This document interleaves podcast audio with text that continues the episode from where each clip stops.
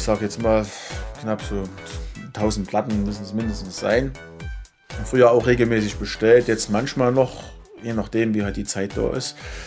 Im Club war ich als Resident-DJ hier in der Nähe, fast regelmäßig jedes Wochenende aufgelegt. Ich war in Ibiza gewesen 2011 und 2012, habe dort als DJ und als Nachtchef gearbeitet, äh, dort meine Musik gemacht, das war immer recht cool und auch eine unvergessliche Zeit. Das ist Benjamin Kunert, Künstlername DJ Prince.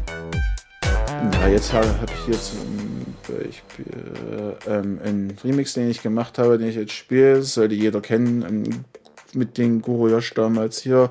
Infinity, da habe ich einen eigenen Remix gemacht, den spiele ich mal mit rein.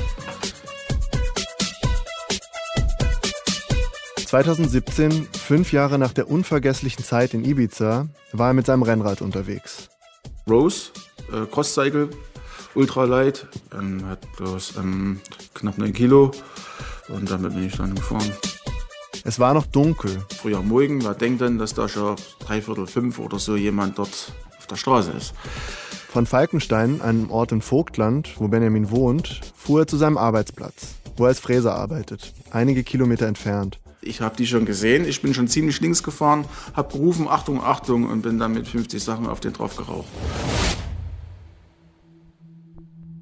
Ja, hat es mich überschlagen, da auf der Straße. Mein Fahrrad hing noch an die Schuhe dran und ja. Er kann sich nicht bewegen. Ein paar Leute rennen auf ihn zu, wollen helfen. Fasst mich bloß nicht an, habe ich gesagt. Er sagt, lasst mich ja in Ruhe, weil ich habe den, ich habe gesagt, das machen wenn nur die, die Rettungsfahrer. Die Sanitäter kommen, Kunert wird ins Krankenhaus eingeliefert. Ein Knochenbruch, Schock, aber nichts lebensbedrohliches meint Kunert. Das Ende von Lied war halt Schulter-Eckgelenk, ACG-Sprengung und ein paar Prellungen. Ansonsten kam ich soweit ganz gut weg. Für Kunert war es der erste große Unfall. Er hat schon lange damit gerechnet, dass irgendwann mal was passiert. Kunert ist Rennfahrer, Sportler. Er geht gern an die Extreme. Er läuft den Kilometer in vier Minuten, gute vier Minuten, knapp. Von knapp bis gute vier Minuten, je nachdem. Bis der Unfall kam. Kunert sah es eher als Pause nicht als Einschnitt. Er machte noch im Krankenbett Pläne, wann er wieder aufs Rad geht. Es gab schließlich einen Triathlon vorzubereiten. Das laterale, instabile Ende des Schlüsselbeins wurde komplikationslos mit einer Platte versorgt. So steht das in der Krankenakte. Komplikationslos. Bis auf eine kleine Ausnahme. Diese Ausnahme ist der Anfang einer Krankengeschichte, die Kuna zu Dutzenden Ärzten, mehreren Krankenhäusern und sogar bis in eine Spezialklinik im Kaukasus führt. Kunats Weg ist einer, der jedes Jahr häufiger und wahrscheinlicher wird. Was Kunat passiert ist, gilt jetzt noch als Pech. In wenigen Jahren könnte es die Regel sein.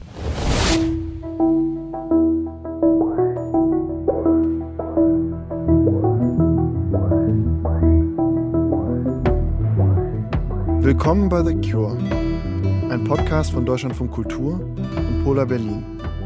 Ich bin Fabian Feder. Ich bin Yannick Hannebohn und das ist Folge 3. Das antibiotische Zeitalter.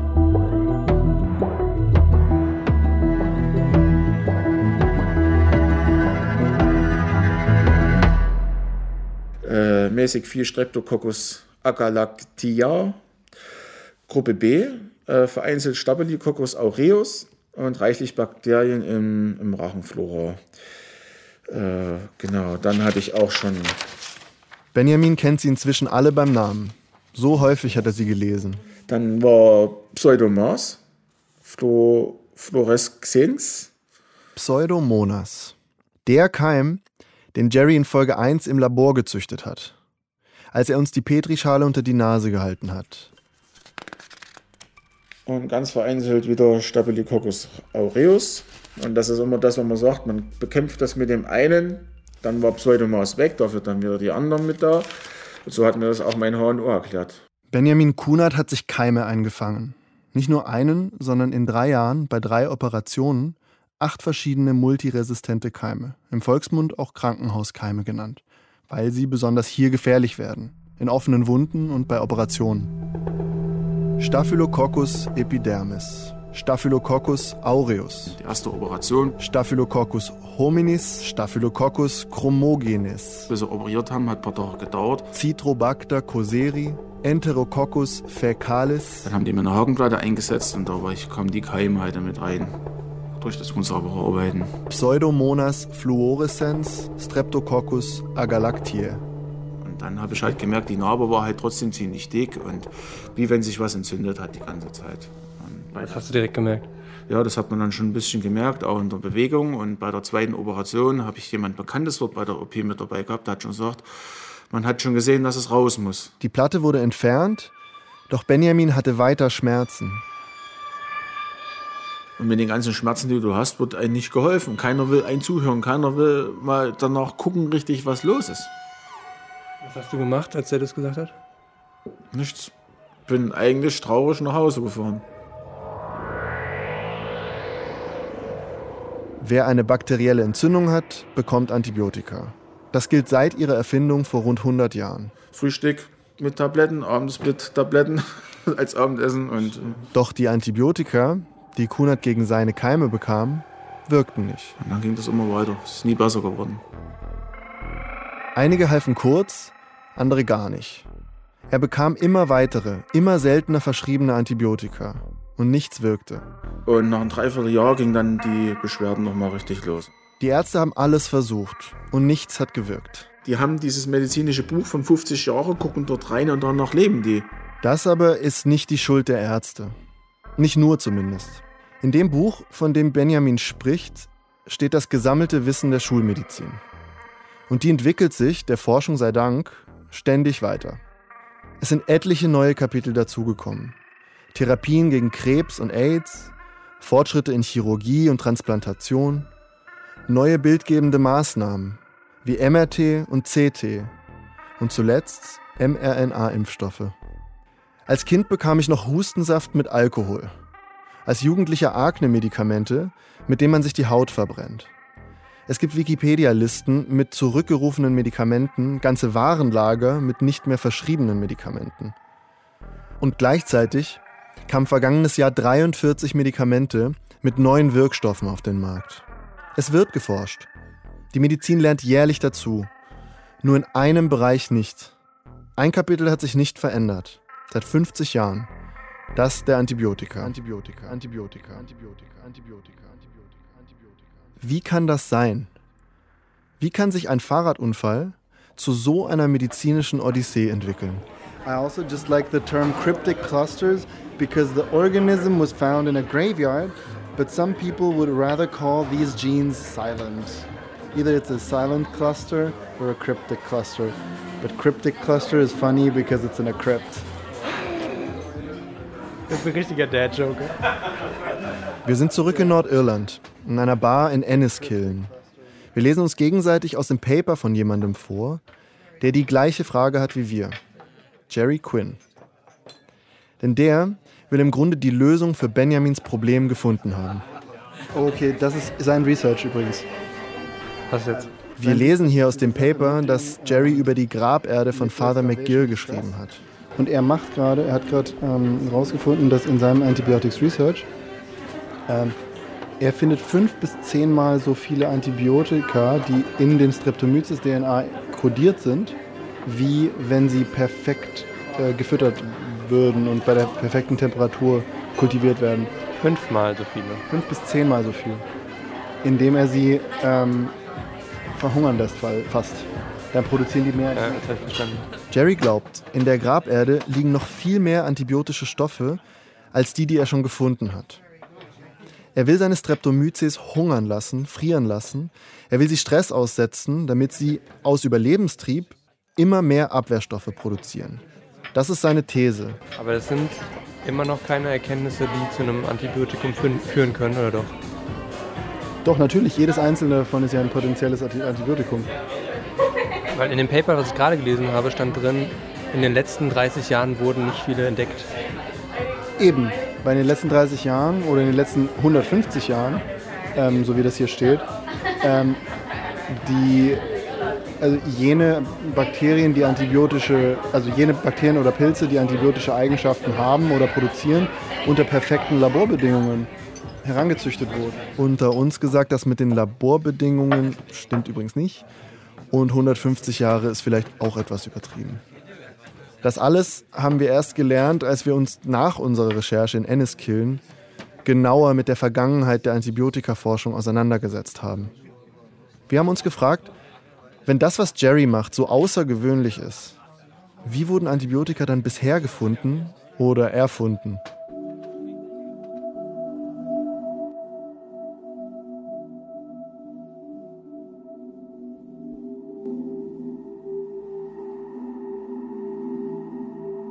Die Syphilis war damals eine tödliche Krankheit, eine Geschlechtskrankheit, welche vor allem Arme und Prostituierte heimsuchte. Nach endlosen Versuchen entdeckte er ein Mittel gegen die Syphilis, das Salvasan.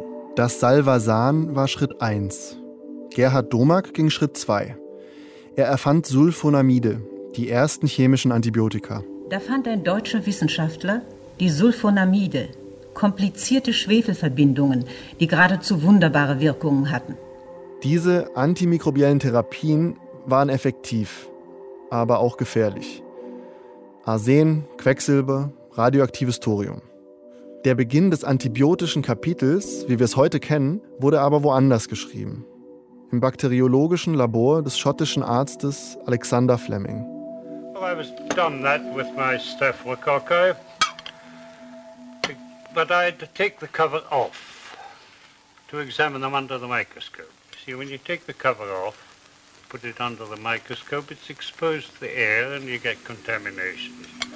Das ist Fleming im Jahr 1955 in einem Interview mit der BBC. Er erzählt, wie er 1928 aus den Sommerferien in sein Labor zurückkam.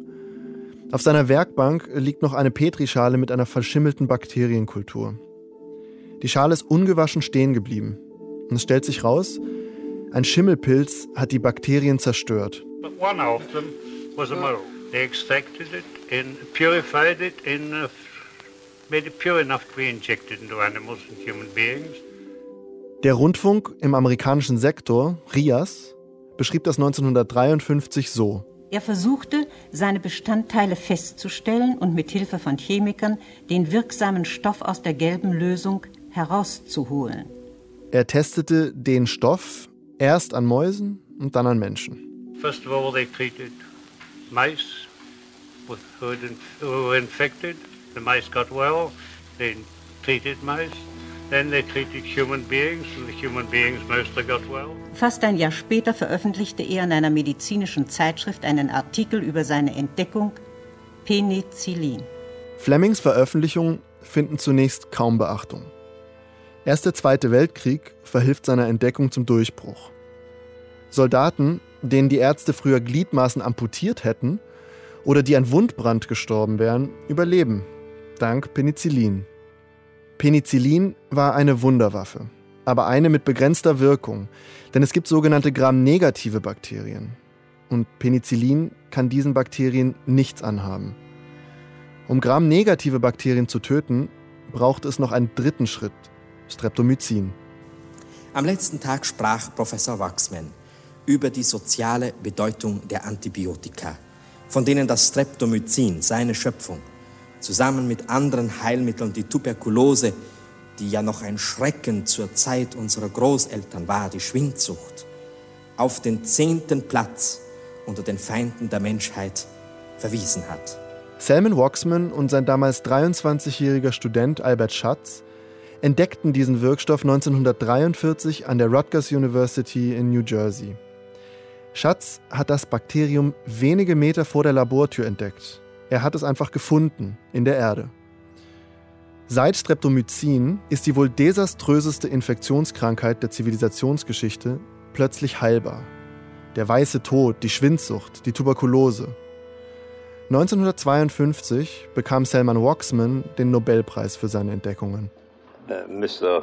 President, Count Bernadotte, ladies and gentlemen, I'm extremely happy to be here this morning and to tell you something about this fantastic new development. Hier spricht Waxman 1969 auf einer Konferenz vor anderen ehemaligen Nobelpreisträgern und präsentiert die Arznei, der er den Namen Antibiotikum gegeben hat. Was früher tötete, war jetzt schon fast banal. Uh, this period, covering the last three decades, is known, will remain known in the history of medical science and medical application as the golden age of chemotherapy. Die Menschheit hatte den Krieg gegen die Bakterien gewonnen. Many people refer to it as the atomic age, as the commu- communications age. Für immer, dachte man. I prefer, unfortunately, many of my colleagues prefer to call it the antibiotic age. Mit Waxmans Streptomycin beginnt das antibiotische Zeitalter. Endless paperwork, endless trial and error by a dedicated laboratory staff result in 1944 in the discovery of the antibiotic streptomycin. But discovery is just the beginning. For two more years, the Waxman team works on methods of cultivating the microbe so as to produce greater yield, purity, and standardization. Statt daran zu sterben, mussten Menschen nun nur ein paar Pillen nehmen. Antibiotika. Meanwhile, clinical tests of streptomycin indicate amazing effectiveness against a wide range of disease-producing bacteria. And several of the large pharmaceutical companies are licensed to produce the drug. Statt zu amputieren, Pillen. Eventually, streptomycin goes into mass production. Statt ein Leben lang von Narben entstellt, durch absterbende Körperteile eingeschränkt, chronisch krank, eine Handvoll Pillen. How much human suffering allayed because of streptomycin and the other antibiotics, which among them have drastically altered the world's public health picture in a single decade. Antibiotika ermöglichten steigende Lebenserwartungen, verbesserte Lebensbedingungen. Sie sind zusammen mit Impfungen die Grundlage der modernen Medizin.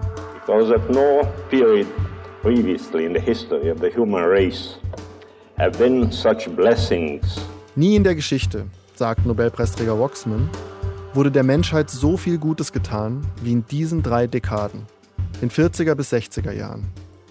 Im Deutschlandfunk ruft 1970 ein Medizinkolumnist fast schon das Ende der Infektionskrankheiten aus.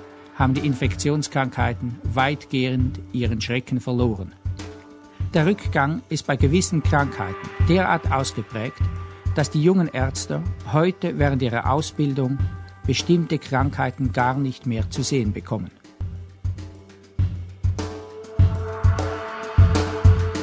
Anfang 1968 erlebte die englische Stadt Manchester ein mysteriöses Massensterben in einem Kinderkrankenhaus.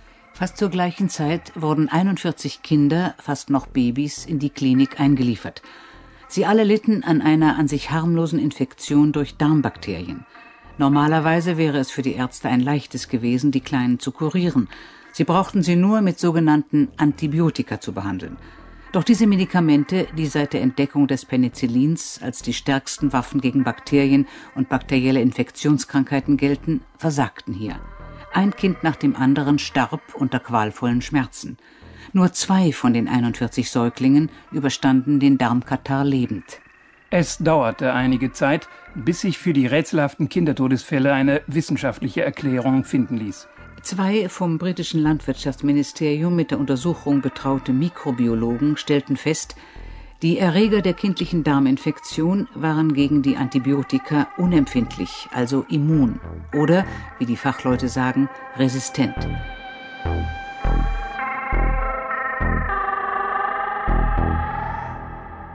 Die medizinische Revolution durch Antibiotika kam mit einer Einschränkung. Während alle feierten, auf die neue Welt anstießen, wollte keiner so richtig hören, dass diese neue Waffe nur für einen kurzen Zeitraum wirken wird, bevor sie wieder abstumpft. Über die Jahrzehnte haben immer mehr Bakterienstämme Resistenzen gegen unsere Antibiotika gebildet, weil sie sich an die Waffen gewöhnen, mit denen wir sie angreifen.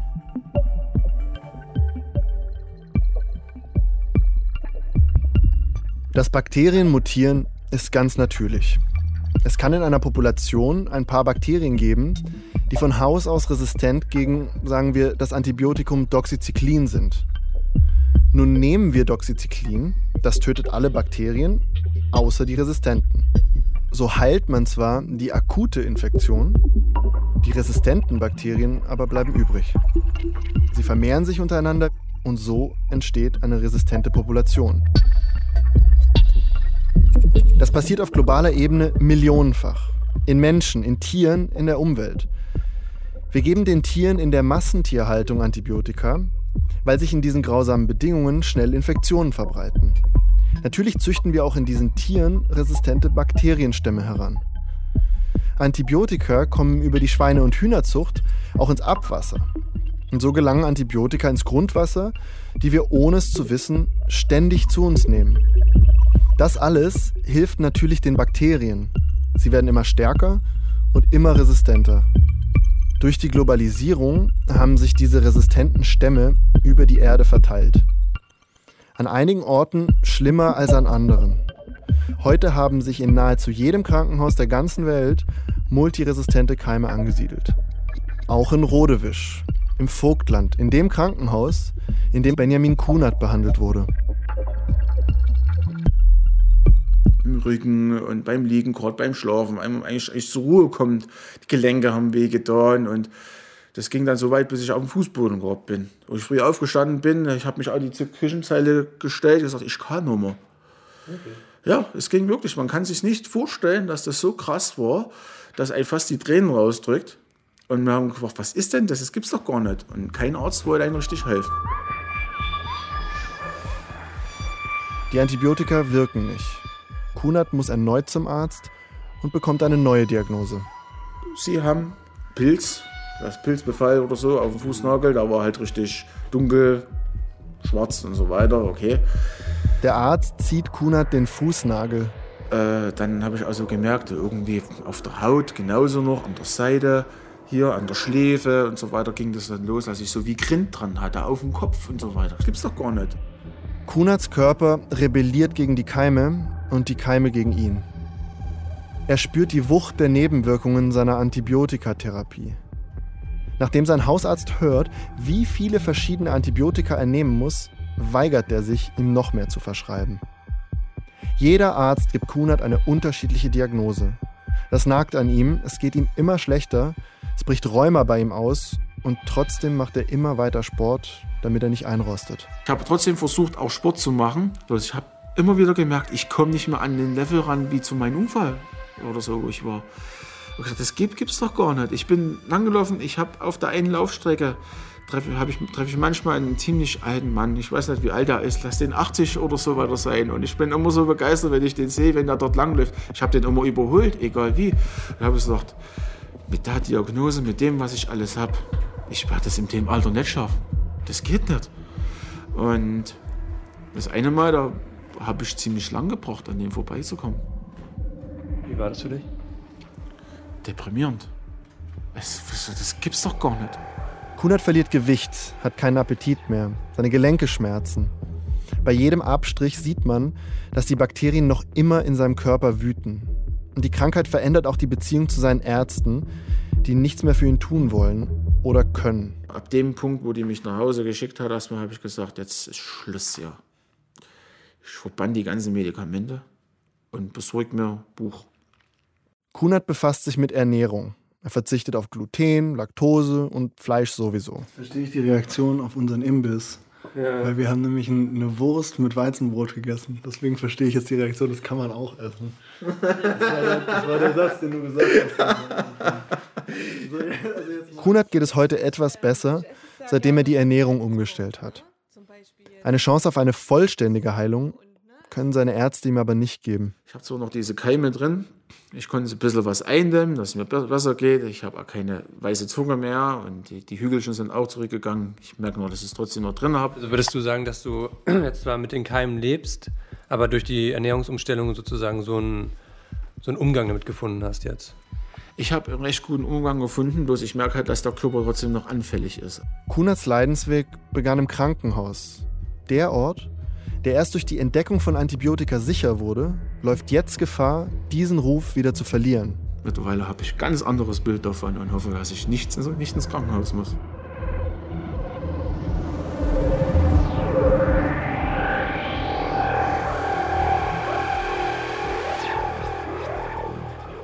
Heute ist die Situation an einigen Orten so weit, dass Krankheiten wieder auftauchen, die noch vor 40 Jahren als besiegt galten. Und dass einst heilbare Infektionen heute nahezu unheilbar sind. Eine Blasenentzündung, je nach Keim, kann banal oder lebenslang chronisch sein. Wir haben nichts mehr im Schrank. Nicht nur für Kunert, sondern für die 700.000 Menschen, die jedes Jahr laut WHO an Infektionen mit multiresistenten Keimen sterben. Das ist wie eine Lawine, die wirklich immer, immer größer wird und unaufhaltbar ist. Und das Dramatische daran ist, dass das alles menschengemacht ist. Sarah Wiener, EU-Abgeordnete. Von ihr haben wir Daten zur Verbreitung bestimmter Antibiotikaresistenzen in den jeweiligen EU-Ländern bekommen. Es gibt also tatsächlich Fälle von nicht nur multiresistenten äh, Keimen, die nicht mehr behandelt werden können. Innerhalb der EU sind je nach Land andere Resistenzen dominant. Die EU hat dazu Grafiken erstellt, um die Gefahr zu tracken.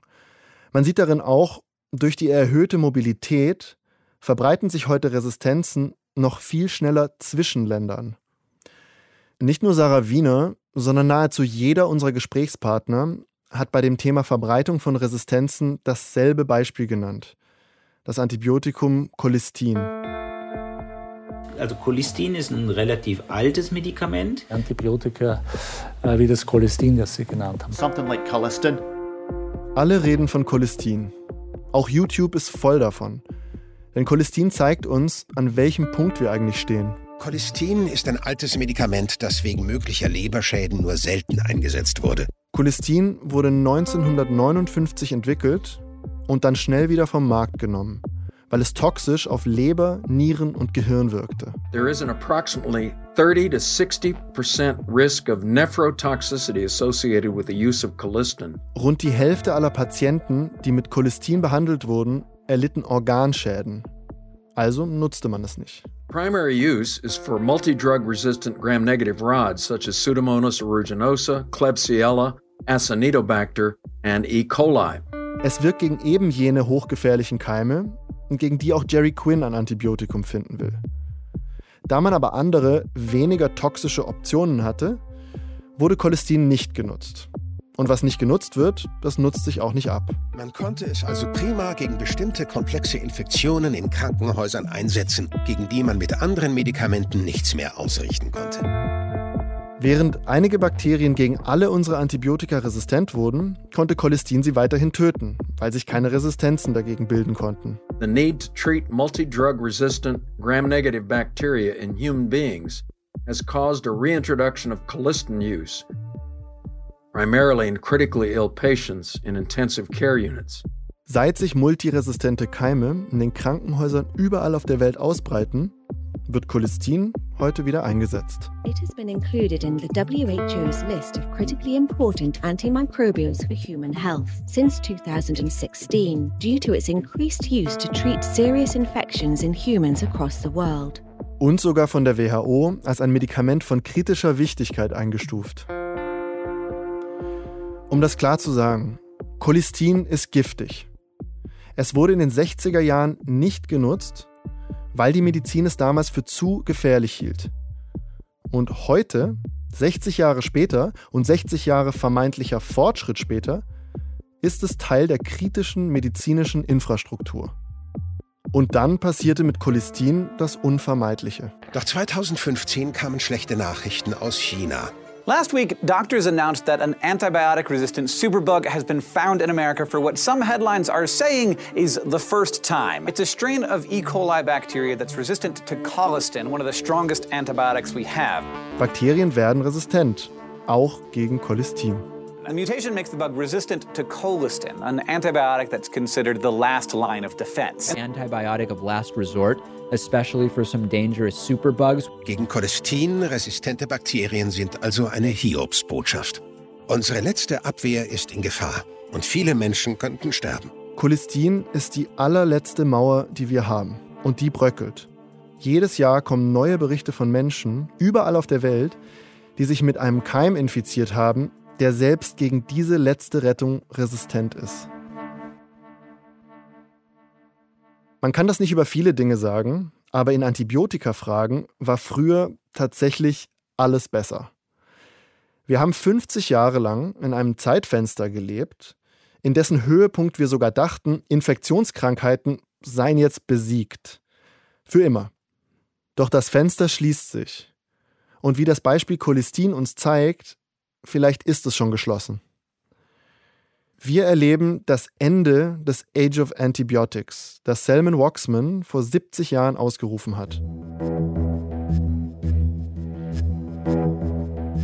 Um, the world would lose uh, 3.8% of, of the annual GDP, which is uh, an annual shortfall of uh, 3.4 trillion by 2030. Uh, so, das ist Frank Bert, Experte für Antibiotikaresistenzen in der Weltbank.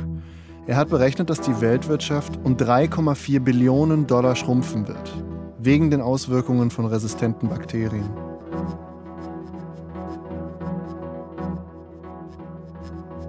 Ein Einbruch von 3,8 Prozent des weltweiten Bruttoinlandsprodukts. What, what is that comparable to 3.8 percent? I think it is now uh, uh, comparable to uh, uh COVID-19. Und Hanan Balki, die stellvertretende Direktorin für antimikrobielle Resistenzen in der WHO, sagt, wir müssen uns jetzt vorbereiten, denn Menschen sterben schon heute daran. It's been going on for quite a while and it's not something to prepare for for the future. It's something for to, to prepare for for today. People are dying today from antimicrobial resistance. So preparation needs to happen now, now, now. Bis jetzt hat die WHO geschätzt, dass es ungefähr 700.000 Menschen jährlich gibt, die an Infektionen mit resistenten Keimen sterben. Das war die Zahl, mit der wir unsere Recherche im Sommer 2020 begannen. Es war die Zahl, die die WHO nutzte. Und auch die Zahl, die mich persönlich so schockiert hatte. Diese Zahl überzeugte mich, mich mehr mit dem Thema zu beschäftigen. Und auch Jerry hatte diese Schätzung benutzt. Bei unseren Vorgesprächen und bei unserem Besuch in Irland. Und jetzt gibt es in der neuen Lancet-Studie von äh, diesem Jänner äh, eine Korrektur, dass es fast 1,3 Millionen Menschen sind. Also äh, ganz genau 1,27, die direkt an den Folgen von Infektionen mit Bakterien äh, gestorben sind, die gegen Antibiotika resistent geworden waren. Diese Zahl, 700.000, zeigt, was man 2014 schätzte. 1,27 Millionen ist das, was man seit 2021 weiß. Die Lancet-Studie zeigte, dass im Jahr 2019 1,27 Millionen Menschen unmissverständlich an einer Infektion mit multiresistenten Keimen starben und bis zu 4,95 Millionen mit einer solchen Infektion. Jedes Jahr müssen wir mit so vielen oder noch mehr Toten rechnen, wie während der Corona-Pandemie. Ich bin deswegen äh, sehr froh, dass es Menschen gibt, die äh, festhalten an der Forschung, an Themen, die äh, meiner Meinung nach äh, kurz-, mittel- und langfristig äh, so große Themen sind und so große Bedrohungen, dass Corona so ausschauen wird wie ein, ein kurzes Verschlucken oder ein Huster gegenüber einer doppelseitigen Lungenentzündung. Sagst du mir, wenn du fertig bist, weil ich würde dich ganz gerne noch, ähm, noch zwei, drei Fragen stellen. Wir sind wieder zurück in Enniskillen, in dem Pub, wo wir in Jerry Quinns Studie blättern. Yannick fragt mich nach den Dingen, die wir jetzt in dieser Folge erklärt haben. Und er hat genau die Frage, die auch mich interessiert. Man kann ja daraus was machen. Mit er meint Yannick Jerry. Mit was? Antibiotika. Als wir hier sprechen, ist es September 2020, mitten in der Corona-Pandemie. Es gibt noch keine zugelassene Impfung. Aber die Nachrichten sind seit Monaten voll mit Namen von kleinen Biotech-Unternehmen, die zuvor nur wenige gehört hatten. BioNTech, Moderna, CureVac. Wir verfolgen, zum wohl ersten Mal in der Geschichte, live die Entwicklung und Zulassung von Medikamenten. In diesem Fall eine Impfung. Gegen die größte Bedrohung dieser Zeit. Die pharmazeutische Industrie ist wichtig als Partner im Kampf gegen Krankheiten. Die Welt oder zumindest die reichen Länder und deren Pharmaunternehmen haben sich zusammengeschlossen, um die Pandemie zu bekämpfen. Und die Öffentlichkeit interessiert sich dafür. Nie zuvor gab es in Live-Ticker-Geschwindigkeit Nachrichten zum Stand der Zulassung von neuen Wirkstoffen. Wieso ist das bei Antibiotika anders? Ich habe mir berichten lassen, wie schwer es ist, neue Wirkstoffe für Antibiotika, die die alten ersetzen, zu erforschen. Aber ist das schon die ganze Antwort?